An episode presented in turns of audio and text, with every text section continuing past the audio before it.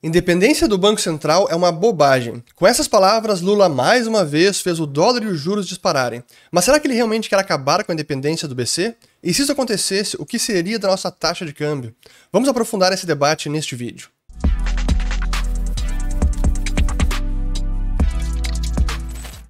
Muito bem, a todos aqueles que estão chegando agora aqui no canal, meu nome é Fernando Urge, aqui a gente fala de economia, mercados e investimentos. Se vocês gostaram do conteúdo, considerem se inscrever, ativando o sininho aqui embaixo e também compartilhando este vídeo. Pois mais uma vez tivemos falas de Lula que trouxeram bastante ruído para o mercado, fez câmbio disparar, juros também, e tem sido uma constante nas últimas semanas, e desde que ele fez aquela reunião ministerial para alinhar o discurso com seus ministros, eu diria que as principais declarações polêmicas e que trouxeram impactos relevantes nos mercados foram feitas pelo próprio Lula. E no dia de ontem, 18 de janeiro, quarta-feira, ele deu uma entrevista para a Natuza Neri, da Globo News, já vou colocar o trecho aqui que importa para a gente fazer uma análise sobre essa fala, mas ele também fez um discurso para sindicalistas, e sempre com colocando aquele antagonismo entre responsabilidade fiscal e social, quando na verdade não há. E ele tem reiterado essas ideias mais à esquerda, mais radicais, mais Lula raiz, como se ainda estivesse em campanha. Parece que ele ainda continua no discurso em meio a uma disputa eleitoral e que ele não está mais adaptando as suas falas para o seu público. Parece que agora o seu público único é esse mais à esquerda. E claro que sempre que ele acaba falando esse tipo de coisa, traz muito temor, traz preocupação, porque é essa ideia de que, pô, será que realmente ele vai tentar minar a independência do Bacê? Vai ser uma política a ser perseguida pelo governo ou não? Ou é apenas bravata? Então, é, os receios acabam retornando, por isso a gente vê a volatilidade, por isso o mercado precificando essas falas do Lula. Pois bem, então deixa eu colocar aqui essa esse trecho inicial eu vou analisando em partes, ele é bem curto, mas é importante fazer isso de forma minuciosa. Então, primeiro aqui, vamos lá. Deixa eu te dizer uma coisa, qual é a minha divergência. A minha divergência é a seguinte, nesse país se brigou muito para ter um banco central independente, achando que ia melhorar o quê? É, eu posso te dizer com a minha experiência, é uma bobagem achar que um presidente do Banco Central independente vai fazer mais do que fez o Banco Central quando o presidente é quem indicava. Eu duvido que esse presidente do Banco Central seja mais independente do que foi o Meirelles. Aqui é importante frisar que, é, primeiro, para que independência do BC? É justamente para blindar o Banco Central do seu mandato de estabilidade de moeda, estabilidade de preços, o que é fundamental para a estabilidade do país para o desenvolvimento econômico e para a manutenção do poder de compra do cidadão. E para tentar, dessa maneira, evitar qualquer influência política e para que o Banco Central não seja subserviente às demandas do Tesouro para que não seja apenas uma extensão do Tesouro Nacional que tem um viés de gastar e quer realmente atender todas as suas promessas eleitorais. E se isso não acontece, não há essa separação, o Banco Central acaba sendo apenas mais um braço do governo, do executivo, e é para isso que serve a independência. Nesse caso que o Lula está falando agora, dá, dá a entender que é mais sobre a autonomia recente que foi passada em lei, que mudou a nomeação do presidente do Bacen pelo executivo, que antes era no momento em que o executivo entrasse, ele podia nomear um novo presidente para o Bacen, e com a lei de autonomia, essa nomeação só pode ocorrer dois anos depois da entrada do novo presidente do executivo. Mas a verdade é que nos últimos 20 anos, a independência de fato já estava acontecendo. E sim que Henrique Meirelles tinha uma boa independência é, do Lula durante o seu governo. É difícil dizer que hoje Roberto Campos Neto é mais independente do que seria o Meirelles atrás. É difícil fazer essa quantificação. Mas sim que tivemos momentos recentes da história onde o Banco Central parecia estar mais sujeito às influências políticas, como foi com Tombini e Dilma. Em vários momentos, decisões de políticas monetárias, a marretada de juros para baixo em, nos períodos lá 2012, 13 da Dilma, dava a entender que era mais um interesse de governo, do executivo, e não de estabilidade da moeda. Tanto é que tivemos depois uma grande inflação no Brasil, sendo que o restante do mundo não tinha inflação. Hoje, pelo menos, nós temos um ambiente mundial inflacionário. Lá atrás não tinha. Então, sim, é discutível que em alguns, alguns momentos o Banco Central pode estar mais sujeito à pressão política e é o ideal seria evitar isso ao máximo. Mas deixa eu continuar aqui nesta fala dele. Peraí, vou colocar de volta. Vamos lá.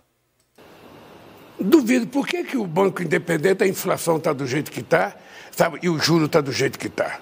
É, veja, você estabeleceu uma, uma, uma, uma, uma meta de inflação de 3,7%. Quando você faz isso, você é obrigado a arrochar mais a economia para poder atingir aqueles 3,7%. Por que precisar fazer 3,7%? Por que não fazer 4,5% como nós fizemos? Bom, aqui realmente temos várias questões a serem analisadas. Primeiro, por que, que nós temos essa inflação nesse patamar e por que, que os juros estão nesse patamar? A inflação atual e o juro atual, eles estão nesses patamares, primeiro por, pelo erro no exagero de levar a política monetária, a taxa de juros para 2% durante a pandemia. E esse foi um erro defendido por muita gente, inclusive por vários economistas alinhados ao PT. Então não foi apenas do Bolsonaro, do Paulo Guedes e Roberto Campos Neto. E foi, na minha avaliação, um erro. Sempre fui um crítico. 2% não era compatível com a nossa economia. Esse erro acabou ensejando o erro seguinte, de ter que apertar demais e levar os juros agora para quase 14% para lidar com a inflação. O Brasil já teve uma inflação maior do que o mundo em 2020 e 2021. Só agora, 2022, que teve uma inflação menor que Estados Unidos e que Europa, porque já vínhamos fazendo o dever de casa de aumentar os juros já em 2021, quando o mundo começou a aumentar apenas em 2022. O juro precisa ficar nesse patamar também, ou mais elevado, por conta da deterioração fiscal que tivemos no pós-pandemia, isso sim foi ainda durante o governo anterior, e agora também por conta das incertezas fiscais que temos com relação ao próprio governo. Bom, e essas falas do Lula de querer elevar mais o salário mínimo ou corrigir a, a correção do imposto de renda, que é importante, que pode gerar mais déficit fiscal, essas posturas trazem mais desconfiança sobre o rumo da política monetária e fiscal. E, portanto, o Banco Central se vê obrigado a manter os juros ou não sinalizar ainda uma queda de taxa de juros. E a questão sobre é, a meta de inflação, que é outro debate, mas é importante já entrar aqui nesse debate também. Por que, que tinha 4,5% lá atrás? Um dos motivos desse 4,5% era até por um período de transição da economia brasileira. O Plano Real tinha ali 2099, quando começou o tripé macroeconômico, o Plano Real tinha cinco anos. Era uma novidade sair do, câmbio, sair do regime de câmbio semifixo, né, ou de bandas cambiais, ir para o regime de câmbio flutuante, passar o tripé macroeconômico, câmbio flutuante, meta de inflação e superávit primário havia incerteza se esses pilares poderiam ser mantidos. Então, digamos que uma meta de inflação mais tolerante, 4,5% naquele momento, até pudesse ser aceitável. Mas é uma meta que está acima da meta de qualquer país desenvolvido. A maior parte dos países tem uma meta de 2%. E a gente manter a meta em 4,5% ou ainda em 3,7% significa que a nossa moeda será depreciada de uma maneira mais intensa do que as demais moedas. Isso significa que a tendência a longo prazo para a nossa taxa de câmbio é de desvalorização. E isso é ruim para a nossa economia, isso é ruim para o poder de compra do cidadão. O ideal seria uma harmonia de meta de inflação ou do alvo 2%, da mesma forma com os demais bancos centrais. Ah, mas aí o Banco Central vai ter que subir os juros mais ainda. O Banco Central sobe os juros não é apenas para atingir meta de inflação, mas é por conta do fiscal. Em última instância, o grande problema é o fiscal, que é o grande gastador e é o grande sugador da poupança nacional. E aí está o problema. E tentar é, uma solução ou um atalho de reduzir juros aumentando a meta de inflação não é solucionar o problema. O problema está no fiscal e por isso que eu sempre bato tanto na tecla de reduzir o tamanho do Estado, fazer uma real reforma administrativa, reforma tributária, visando a redução da máquina pública, a redução do inchaço estatal. Se isso não ocorrer, é difícil uma taxa de juros mais baixa e sustentável e com inflação baixa. Não há mágica. Mas enfim, esse acabei entrando nesse debate que era importante. Mas eu queria também continuar aqui na fala dele, depois eu sigo nas análises sobre independência do Bacen. Então, uh, vamos lá. O que, o que nós precisamos nesse instante é saber o seguinte: a economia brasileira precisa voltar a crescer. E nós precisamos fazer distribuição de renda. Nós precisamos fazer mais política social. Se você pegar todos os dados econômicos, você vai ver que durante a pandemia, quem era rico ficou mais rico. Os poderosos ficaram muito mais ricos e o povo ficou mais pobre. Então, eu, eu, eu fico irritado, às vezes, quando se discute muito qualquer problema, sabe, se discute estabilidade, estabilidade fiscal, estabilidade fiscal.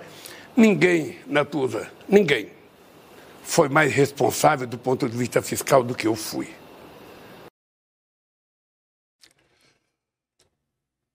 Muito bem. Então aqui temos a conclusão da fala do, do Lula e sobre responsabilidade fiscal. Aí foi mais ali bravata e retórica do que qualquer coisa. Mas é importante aí falar sobre. Será que isso é apenas uma fala do Lula para o seu público ou realmente é uma política que será perseguida por ele e imposta ao Ministério da Fazenda? Ao que tudo indica, não é uma política a ser perseguida. Todos os seus ministérios, o que está sendo trabalhado na Fazenda, planejamento, nas secretarias, até o que está em discussão nessas pastas, não é nada sobre minar a independência do Banco Central. Então, isso não deve ser uma política. Mas é claro que esses discursos trazem muita volatilidade, porque reiterar esse ponto sempre fica essa pulga atrás da orelha. Pô, será que ele realmente vai fazer isso ou não vai? Será que ele realmente gostaria de fazer isso ou não? E será que o Haddad vai ser leniente, vai ser apenas é, um poste, ou ele vai tentar barrar esse tipo de coisa? Ou ele mesmo também acredita que é importante ter um Banco Central não tão independente assim, mais atendendo às demandas do Tesouro Nacional. Esse é o problema. Então, uma coisa é o discurso, outra coisa é a realidade prática. Até o momento, parece que a realidade prática não vai levar nessa ideia de acabar com a independência do Banco Central e que é algo positivo. Mas, como eu disse, a independência do Banco Central que temos hoje, essa autonomia, ela é só de, da nomeação. Porque agora, dois anos depois, vence o mandato do Roberto Campos Neto, 31 de dezembro de 2024, e aí Lula vai nomear um novo banqueiro central, um novo presidente para o Bacen. Quem será? Será alguém mais alinhado com as suas ideias? Não sabemos, mas é possível que isso aconteça.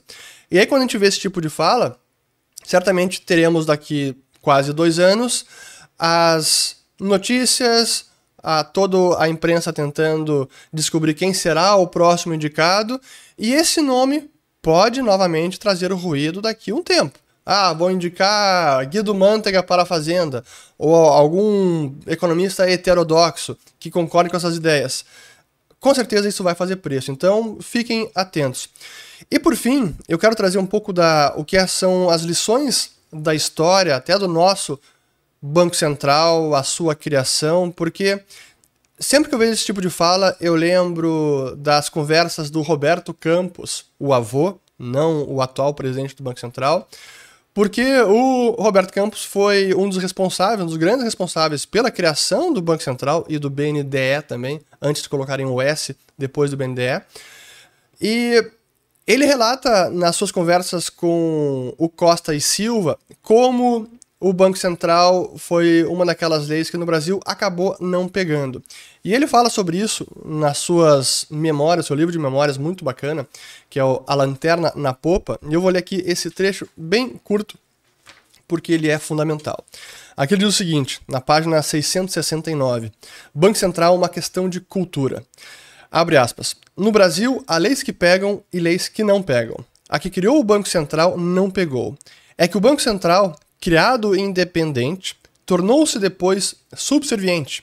De austero xerife, passou a devasso emissor. Então aqui o, o, Roberto Campos já falava que e já tinha essa ideia do Banco Central Independente, mas na prática ele acabou não sendo.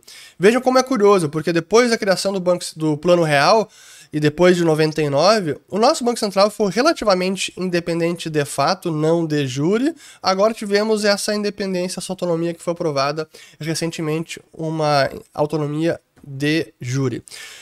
Mas ele segue e diz o seguinte: Falando ainda sobre a questão é, do poder, do formato original, do Bacen, ele disse o seguinte: Aproveitei para sugerir-lhe que pusesse termo aos boatos de substituição do presidente do Banco Central, pois a lei lhes dava mandato fixo.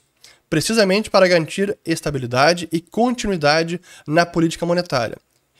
O Bacen é o guardião da moeda, acrescentei, Roberto Campos disse para Costa Silva. E o que ele re retrucou: O guardião da moeda sou eu.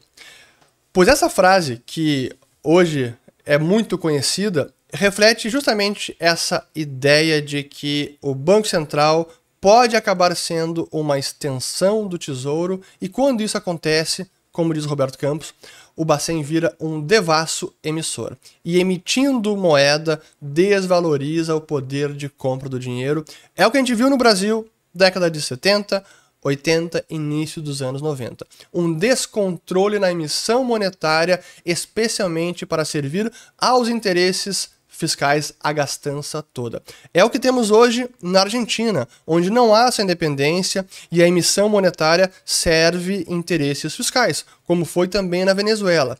Então, minar a independência do Banco Central, infelizmente, nos conduz a essa direção. Por isso, é importante manter não apenas a independência de fato, mas de jure também. Espero ter gostado desse vídeo, volto no próximo e compartilhem. Como sempre, colocarei o link utilizado, que foi essa entrevista do Lula. E quem não leu ainda as memórias do Bob Fields, eu recomendo que é muito bacana. Sempre ótimos insights. É isto. Mais uma vez, é isto.